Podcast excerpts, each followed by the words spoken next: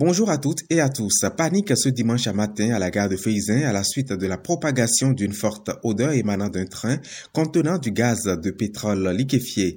Les autorités prévenues par des agents de la gare SNCF ont très rapidement pris des mesures adéquates.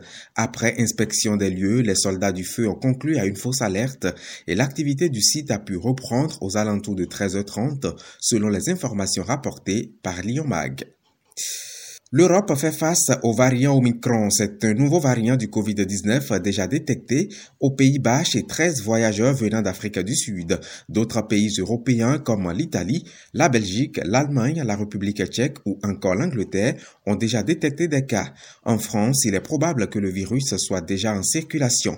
Je vous propose d'écouter un extrait des propos du ministre de la Santé, Olivier Véran. À date, il n'y a pas encore eu d'identification de ce type de variant Omicron euh, sur le territoire national, mais c'est une question d'heure, très probablement, il faut se dire les choses.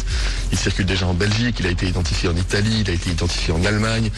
Et nous travaillons d'arrache-pied avec toutes les cellules territoriales des agences régionales de santé pour identifier des éventuels cas suspects, les isoler. Nous les identifierons et nous ferons ce que nous avons déjà fait, c'est-à-dire nous freinerons au maximum sa diffusion et sa circulation. Réunion entre la France, l'Allemagne, la Belgique et les Pays-Bas avec des représentants de l'UE et l'Agence européenne des frontières ce dimanche.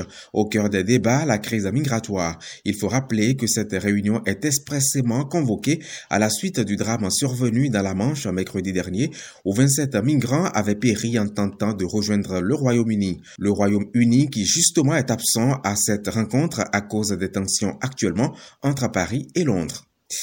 Et pour rester collé à cette actualité, sachez que l'Europe va mobiliser un avion pour faire le ronde au-dessus de la Manche.